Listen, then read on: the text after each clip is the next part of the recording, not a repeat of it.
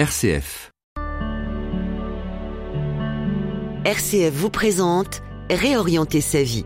L'acceptation, c'est reconnaître le réel. Christophe André, psychiatre et psychothérapeute, nous raconte comment il a réagi après l'annonce de son cancer. Euh, je l'ai accueilli avec terreur.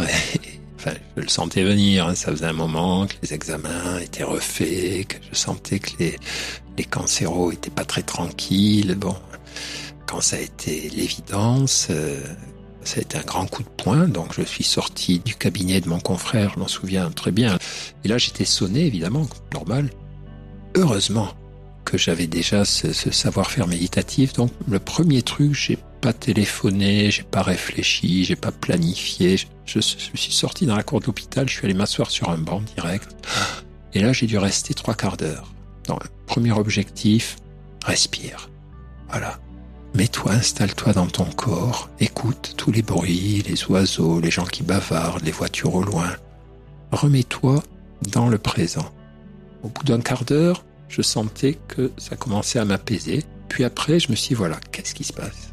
Eh bien, on t'a annoncé que tu avais un cancer.